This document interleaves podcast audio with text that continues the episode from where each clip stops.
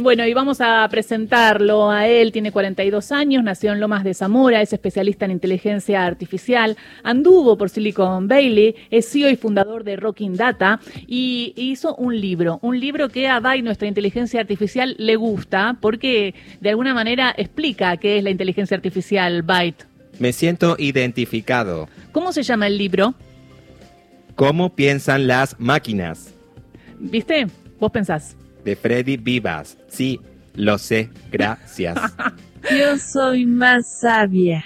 Sí, eh, Maritus, Maritus 3.0. Freddy, eh, estamos un poco locos, sí, y estás acá con nosotros. Muchísimas gracias. Comparto esa locura, así que gracias por, por, recibirme así. Hay una competencia de inteligencia artificial acá adentro. Hay una inteligencia, hay una competencia y, en tu libro también, porque incluso el, el prólogo del libro de Freddy, de Editorial Galerna, está escrita por una inteligencia artificial. Sí, de hecho cuando lo hice, esto fue hace dos años más o menos que empecé a trabajar con la idea del libro, un poco más de dos años, eh, terminé el libro y la editora me dijo, bueno, ¿y quién va a prologar el libro, Freddy? Yo no tenía ni idea, o sea, no lo había pensado nunca, en mi primer libro.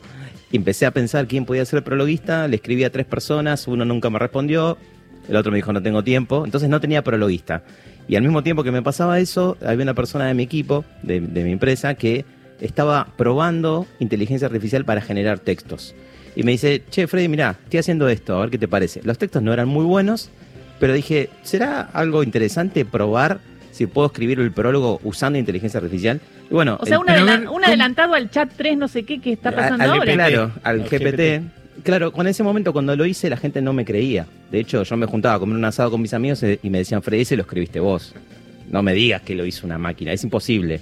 Bueno, hoy todo el mundo me cree, por suerte, entonces no paso como loco, porque en ese momento GPT-2 estaba funcionando, hoy está GPT 3.5, que es el que habilita este chat GPT tan famoso que escuchamos todos los días, ¿no? Pero a ver, ¿cómo lo hiciste? ¿Cómo, digo, eso se programa? Te cuento, te cuento, Carlos. Mira, el, libro lo hice todo yo.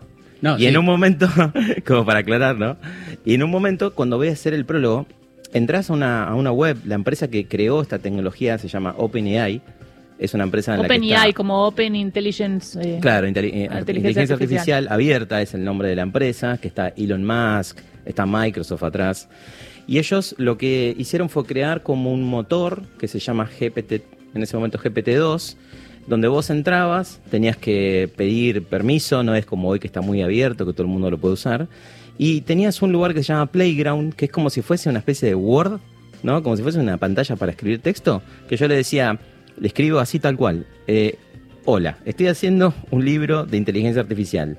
Me gustaría que me opines, estoy haciendo un prólogo para un libro de inteligencia artificial, me gustaría que me opines sobre la inteligencia artificial y los humanos. ¿Qué opinas? Y me escribió eso, así como... Y escribió un texto espectacular. Así como, así como se lo pedí. Asombroso, asombroso. Sí, lo único que hice yo fue pasarlo a español porque en ese momento solo funcionaba en inglés no lo modificamos nada, yo le pedí a la editora, si lo vamos a poner, no lo toquemos, o sea, que sea tal cual está. Y después le hice una serie de preguntas que están también ahí en la introducción. Bueno, del para esto quiero también, ahí acá no lo vas a poder creer, Cristian Bello, amigo Baita, eh, también en su doble personalidad, no vas a poder creerlo, porque hasta cuando vos decís esto de los quiero y todo eso, y nos, nos reímos. Sí, claro. Pero, pero no, porque mira, eh, acá Freddy tiene después del prólogo, tiene una charla con la inteligencia artificial, con el chat, y le dice, Freddy, ¿y qué se siente al ser una red neuronal?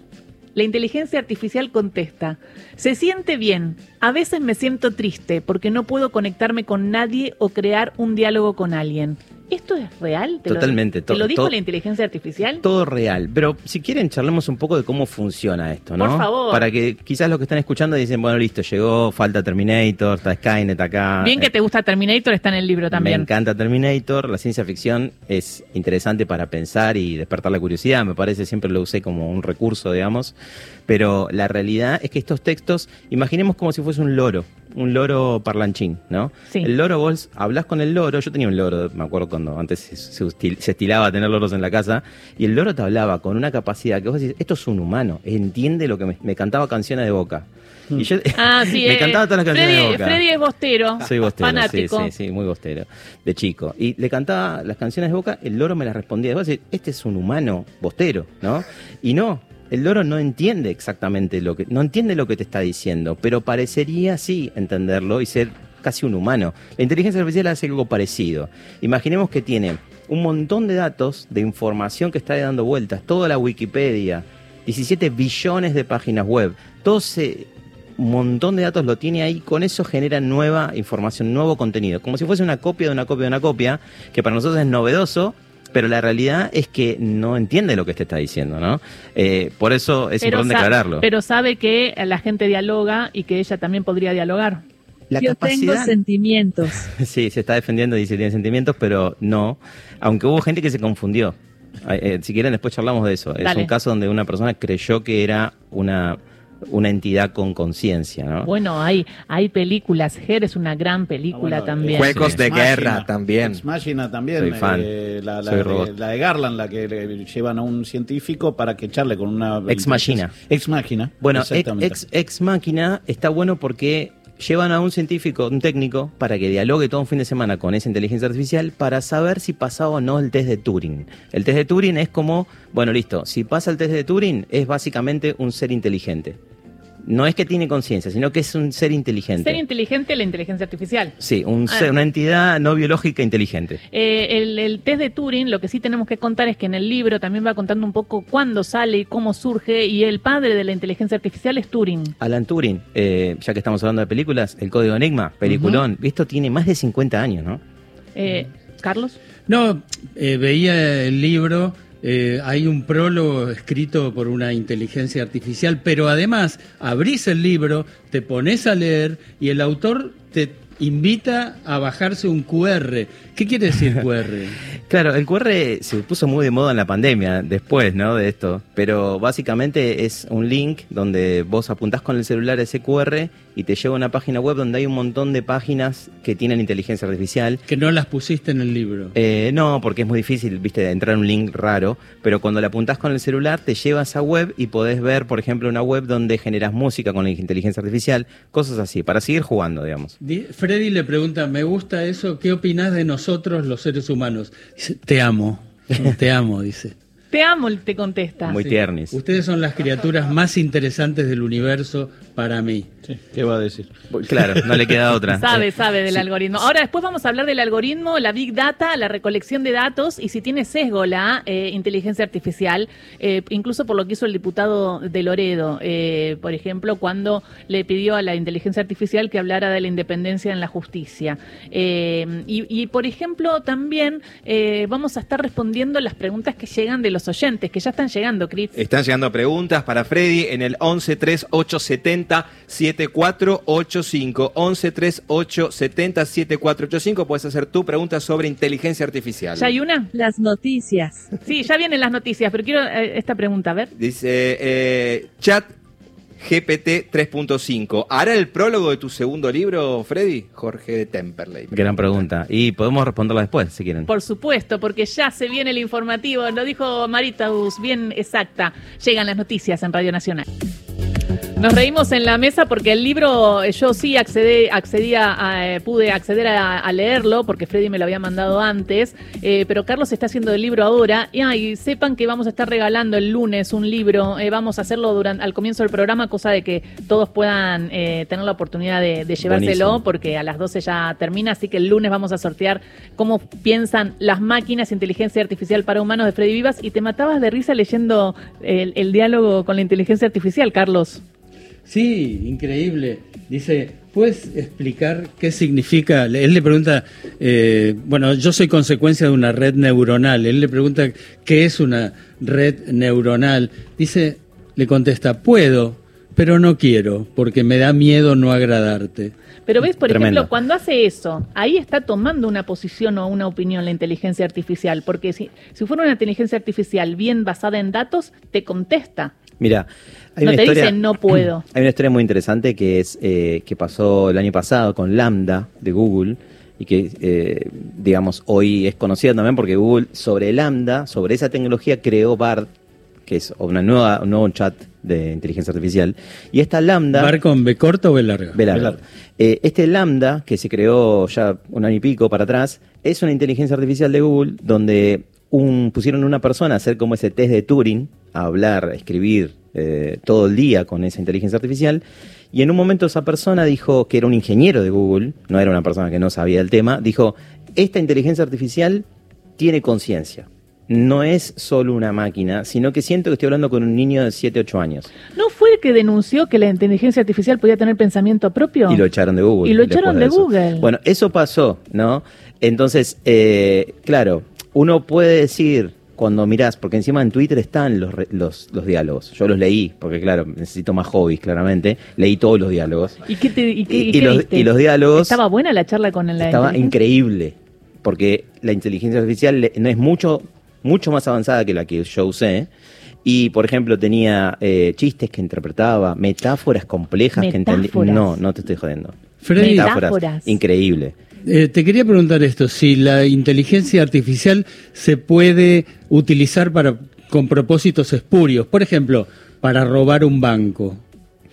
Cualquier tecnología se puede usar para, para hacer cosas que no están bien, sin duda. Eh, hoy la capacidad que tiene esta inteligencia artificial, eh, la inteligencia artificial tiene como muchos campos distintos. Del que estamos hablando se llama generación de contenido sintético. O sea, esta inteligencia artificial tiene la capacidad de generar textos muy avanzados. Hay otras que generan, por ejemplo, videos o imágenes o arte muy avanzado. Otra, Hay- el servicio meteorológico, que se basa en una inteligencia artificial de algoritmos. son ejemplo. modelos predictivos. Modelos predictivos. Es, es otra capacidad. Otra es, por ejemplo, lo que se llama visión artificial, que es que vos pongas la cara, te identifique que sos vos, o la capacidad de detectar una mancha en la piel que puede ser peligrosa, o si es un gato o un perro lo que está ahí. Esa capacidad es otro tipo de inteligencia artificial. Hay muchos. Y donde se avanzó mucho, que la gente se sorprende y creo que y también le tiene miedo, en realidad, es en esto de generar contenido automático. Ahora, ¿hay otros tipos de inteligencia artificial que se podrían usar para fines como ese? Sin duda.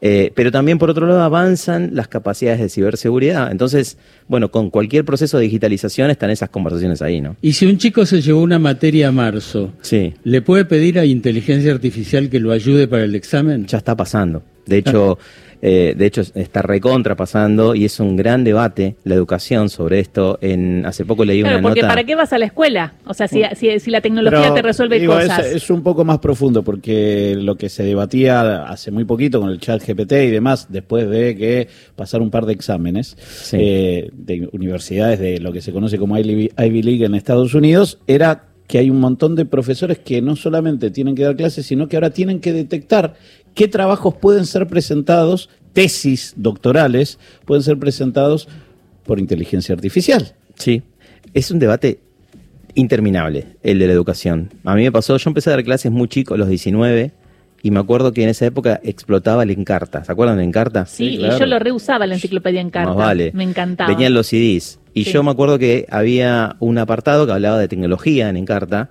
y yo me lo sabía de memoria, porque tampoco era tan largo. Entonces, cuando tomaba eh, exámenes los alumnos, notaba si escribían usando la Encarta. Me acordaba los textos. Entonces ya... Es como, es como el Lerú de la, de la inteligencia artificial. ¿El? El Lerú, el resumen Lerú. Ah, no, no es sé de mi época. No sé qué es. No sé de qué me estás hablando, Carlos. Perdón, pero Yo sí sé, no te seguí. bueno. Los resúmenes Lerú Sí, eran sí. un objeto extraordinario. Eh, tenían el. Más de un oyente sabe que es el Erus y nos está cagando de risa que la, no sabemos. la materia eh, completa, pero sintetizada.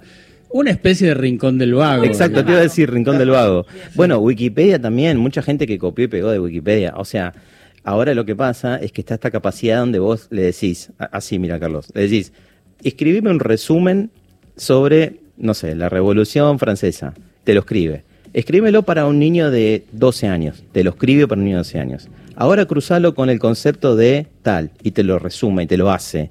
O sea, la inteligencia artificial, por ejemplo, Siri, Alexa, OK Google, todo eso, vos le pedís algo y es como un solo camino.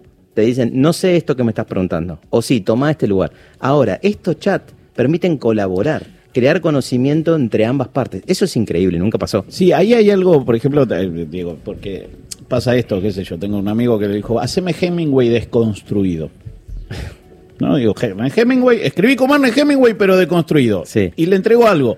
Pero hay algo muy interesante porque, eh, y esto te pregunto, eh, estas inteligencias conviven de lo que, o sea, se generan a partir de lo que nosotros le vamos pidiendo y van perfeccionando su inteligencia a medida que más cosas le pedimos. Usando los datos que tiene de entrenamiento. Siempre es así, siempre Sí. paginea sobre todos los servers Y- posibles. Y por eso Ahora, la Big Data es importante. y pero aparece por eso también el sesgo.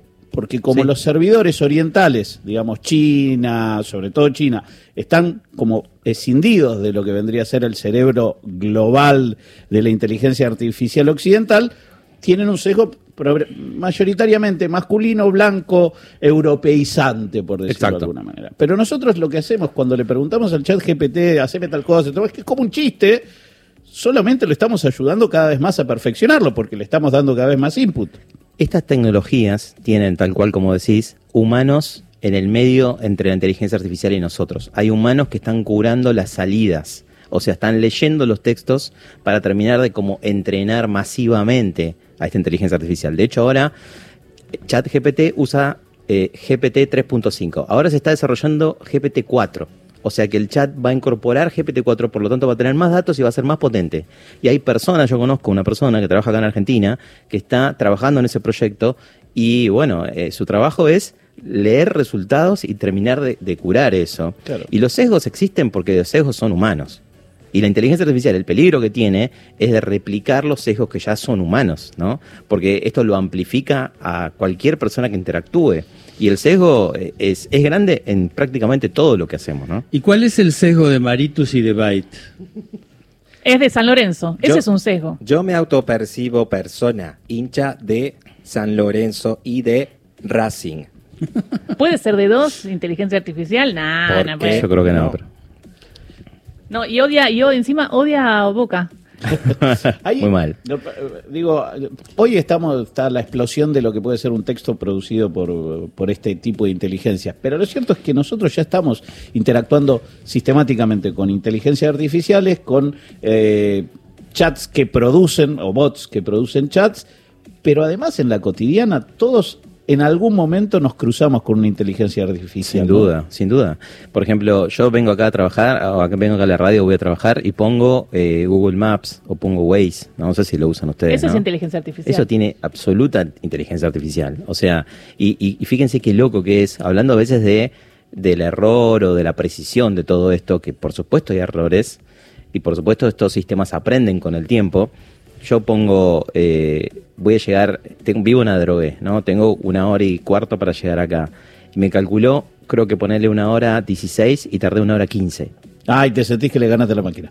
No, no, no, no, no. Siento que siento admiración por la gente que desarrolla esto, porque digo, ¿cómo puede en una ciudad tan caótica calcular con tanta perfección esto, no?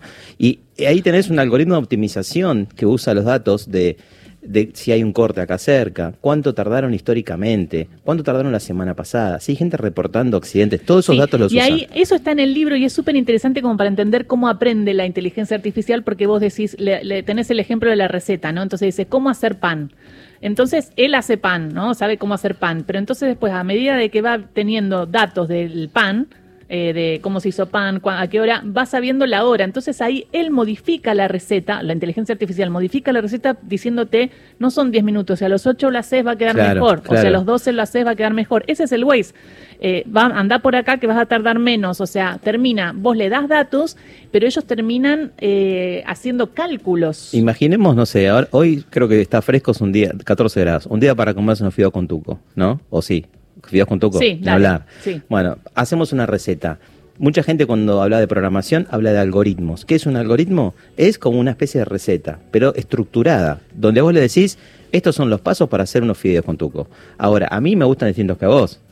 Entonces, un algoritmo que tiene capacidad de aprender, esto que se llama machine learning o aprendizaje automático, es que sabe que a Carlos le gusta con tal tipo de salsa, a mí me gusta con determinado queso, va entendiendo cuál es la personalización a cada uno y va mejorando cada vez que te lo sirve. Sí, porque vio lo que compramos quizás o lo que buscamos por internet. La Big Data. Entonces, ah, y ahí viene el concepto de machine, machine learning, que es lo que está pasando ahora, y es la máquina propia aprendiendo y hasta qué límite, y ahí se me viene Stephen Hawking, cuando dijo, eh, antes de morir, Sí. dijo, la inteligencia artificial será lo mejor o lo peor que le pase a la humanidad.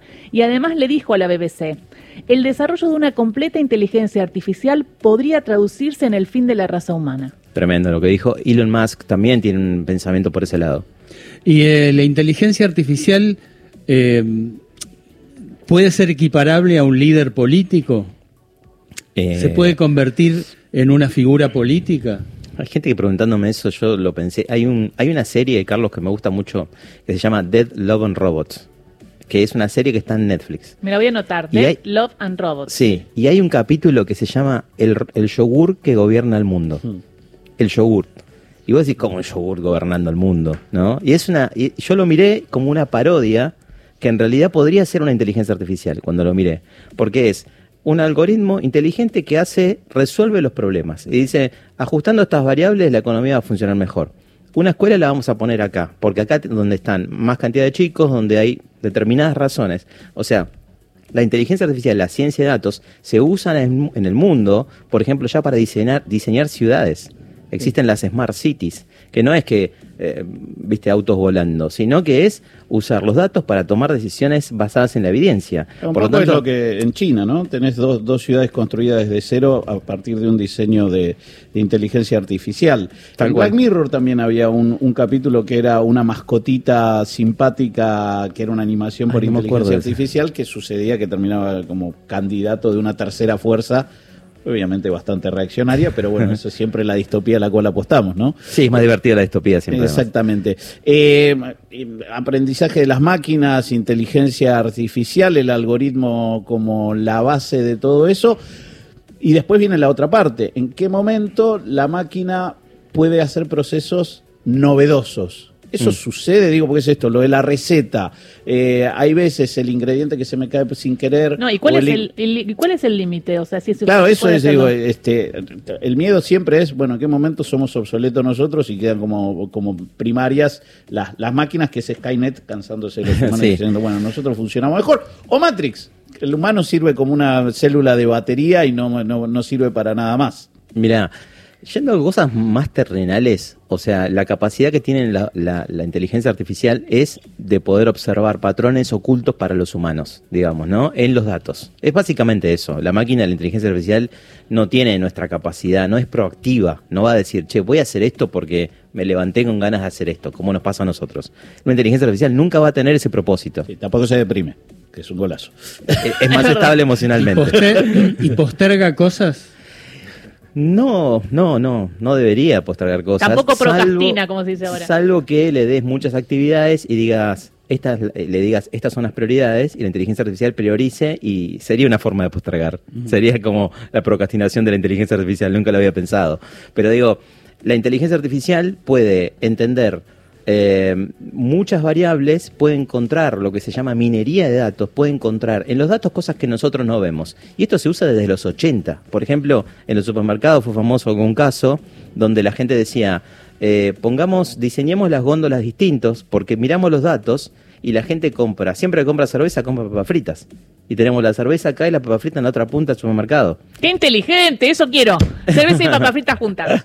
Y eso es lo importante de la inteligencia artificial, todo lo demás es accesorio. Tenemos preguntas en nuestro WhatsApp, por ejemplo, a ver, eh, alguien pregunta cómo se está utilizando la inteligencia artificial en la medicina y en la atención médica y qué posibilidades hay para, para un futuro. Hay un montón de posibilidades. Mira, nosotros en, en época de pandemia trabajamos con un sanatorio médico, el segundo que recibió más casos graves de COVID, acá en la ciudad de Buenos Aires. Y tengo un amigo médico que era el director de, terapia intensiva y me dice, Freddy, ¿qué se puede hacer con la ciencia de datos, con los modelos predictivos para esto? Empezamos a mirar los datos, tomamos los datos de la guardia, de la gente que lleva guardia, con determinados eh, diagnósticos, ¿no? Saturaciones, síntomas. síntomas específicos, Sí. que por supuesto los médicos nos tenían que decir eso, porque nosotros no sabemos de eso. Y con eso creamos un modelo predictivo que les ayudaba al problema que ellos tenían, que era la eh, disminuir el riesgo, porque decían, no sabemos cuánta gente va a venir en 15 días. Si van a venir mil, dos mil, cinco mil, no sabemos si tenemos que cancelar otros turnos, si necesitamos contratar más médicos, si necesitamos más insumos. Hicimos un modelo que predecía 15 días para adelante cuántos casos iban a ingresar. Tuvo un 98% de precisión en un momento. Por lo tanto, ellos tenían un tablero que miraban cuánta gente iba a ingresar, comparaban con cuánta gente ingresaba y decían, che, esto me sirve para tomar decisiones. ¿Y cu- cuántas personas ingresaban? ¿Tipo 30 por día? o No, no, no, acordás? ingresaban más o menos 100 personas. Wow. Eh, ¿Y el- cuántas terminaban en terapia intensiva, más o menos? ¿te las que entraban ahí eran las que entraban en terapia intensiva, las que él atendía, digamos, ¿no? Pero además de la precisión de los modelos, eh, pensemos que entender los datos de una organización es la mejor manera de entender la realidad, ¿no? Muchas veces organizaciones de todo tipo, de salud, educación, toman decisiones basadas en la intuición. Que el conocimiento que uno tiene del negocio o de la industria está buenísimo, pero podés sustentarlas en datos. Esa es la propuesta que queremos aplicar a inteligencia artificial, ¿no? Te llevo a una organización deportiva. Digo, aprovechando lo predictivo, eh, por ejemplo, yo podría saber si hoy Racing le va a ganar a Arsenal. Y bueno, hay muchos sitios de apuestas, hay modelos predictivos para esto. Para el Mundial se probó mucho de eso. ¿Sí? Sí, sí, sí, yo estaba muy pendiente de eso. Eh, había algunas webs, por ejemplo, bueno, ¿La eh, daban Argentina campeón?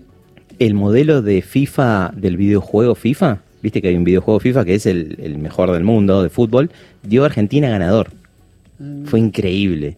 ¿Y ellos por qué sabían eso? Porque ellos tienen como representaciones en el juego de todo lo que pasa en el equipo de Argentina y de todas las selecciones del mundo. Entonces tenían todas las variables de, de la capacidad de los jugadores uno a uno de Argentina, de la capacidad de Y- uno a uno de los otros claro, jugadores. y pensá que la selección no venía perdiendo en, en los últimos eh, tiempos, ¿te acordás? Que veníamos Sí, treinta ganando. y pico ganando. de- Pero- Eso. y además eso. de la- partidos invictos. además de las variables duras de la habilidad de los jugadores, ellos corrieron simulaciones con inteligencia artificial. Corrieron, pusieron a jugar a los equipos simuladamente en el juego. Hicieron algo que sería casi imposible para hacer en el mundo real, porque no podías tener tantos casos de juegos hechos. Y sabían que nos iban a empatar dos goles, siempre íbamos a sufrir, que veníamos bien y sufrimos No, todos los partidos. igual era- fue lo divertido, ¿no? Sí, eso, lo y eso es el divertido. humano. Y sí. Y eso es lo humano. Si, no, si, si todo fuera muy predecible, tampoco sería divertido. No, no, espectacular. Bueno, eh, vamos a hacer una Qué pequeña... genio Freddy Viva. Sí, hacemos una pequeña tanda y porque siguen llegando mensajes, seguimos hablando de este tema, es viernes, nos relajamos un poco, intentamos profundizar esto que estamos viviendo, que uno lo ve así y no sabe que está rodeado de inteligencia artificial y que se puede asustar, puede generar miedo, pero lo cierto es que es una tecnología que llegó y como decía Carlos, se puede usar para el bien y se puede usar para el mal, lamentablemente. 11.52, ya volvemos. I am a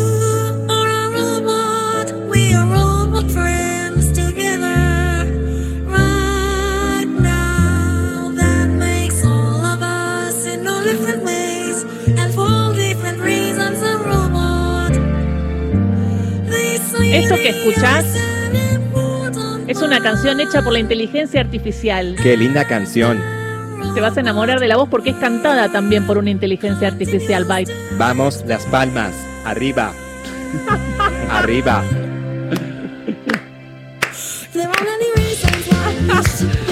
No está tan mal, ¿eh? Hacen de todo.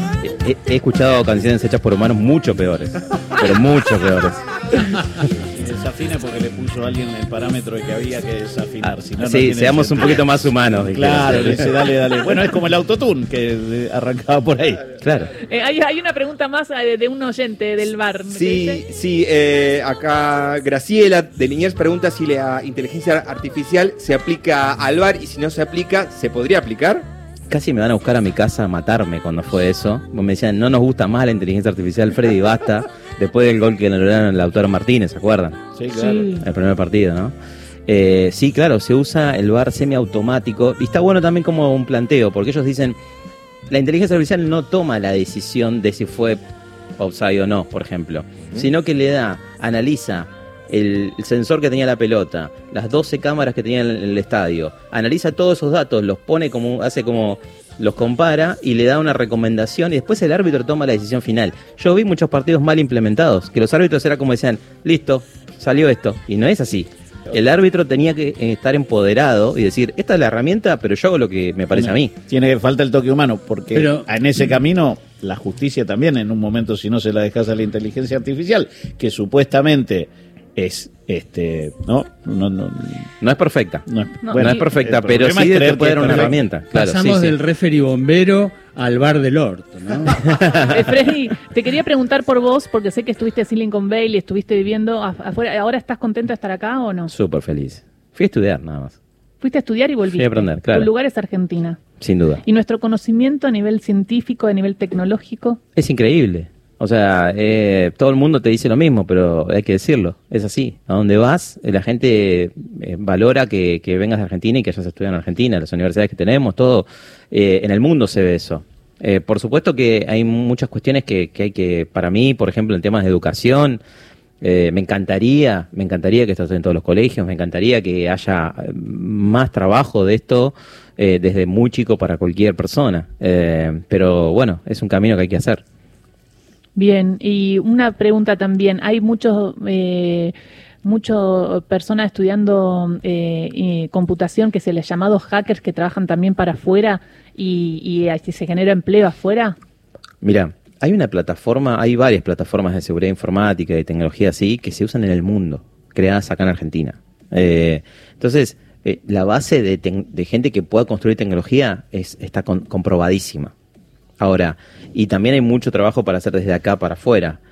Eh, ahora, si mirás los números de cantidad de gente estudiando carreras de ingeniería, no son tantas. O sea, eh, siempre están creciendo ese número, aparecen cada vez carreras nuevas, pero todavía mucha gente sigue eligiendo las carreras más tradicionales. Si mirás los números de las inscripciones, lo, es fácil de notarlo, ¿no? Entonces creo que si bien puedes estudiar, no sé, contador público y hacer una maestría en ciencia de datos y trabajar en ciencia de datos, lo cual está buenísimo. Yo en mi empresa tengo gente que estudió filosofía, gente que estudió ciencias políticas, que se especial- especializó en inteligencia artificial y trabaja con nosotros, pero también se necesitan otro tipo de formaciones, ¿no? Formaciones técnicas eh, son de pleno empleo en Argentina y en muchos países del mundo. ¿Le tenés miedo a la inteligencia artificial No, le tengo miedo a los humanos, en- y en el uso de la inteligencia? en el uso de, de todo. Pero hablando puntualmente de esto, sí, a veces eh, cualquier tecnología como esta, que son tan poderosas, como dice Stephen Hawking, que son quizás las tecnologías más avanzadas creadas jamás por el humano, hay mucha responsabilidad en eso. Eh, por ejemplo, la UNESCO sacó una recomendación que es como un marco de ético y responsable de aplicación de inteligencia artificial que no existía hasta hace un año. O sea, vos hacías un proyecto de inteligencia artificial y nadie te decía nada, ninguna sugerencia. Nosotros, ¿por qué tenemos, por ejemplo, dos filósofos? Porque nos gusta pensar en todo esto. Si vos haces una app, imagínate que te reconozca la cara y te permita eh, enviarle dinero a alguien, ¿no? En vez de que te pregunten la clave, que pongas la cara o hables, te identifique la voz y le mande dinero. Una persona con discapacidad, con dislexia, ¿va a poder usar esto? ¿Sí o no? Claro, no. Hay mucho para pensar en eso. ¿no? Muchísimas gracias, Freddy Vivas, que estuvo en Radio Nacional en este estudio, eh, que es el, el autor de Cómo piensan las máquinas, inteligencia artificial para humanos de editorial eh, Galerna, eh, prologado por una inteligencia artificial. Súper interesante. Gracias. Hombre, último hombre análogo de la vida, Carlos Ulanovsky. ¿Estuvo interesante o no? Fantástico, la verdad una nota fantástica. Me quedé con muchas preguntas, pero digo, me quedé, aprendí otras cosas. Ya va a volver, ¿eh? Ya va a volver quieran. Freddy. Bueno, gracias Horacio. Quieran. Freddy. Bueno, gracias Horacio.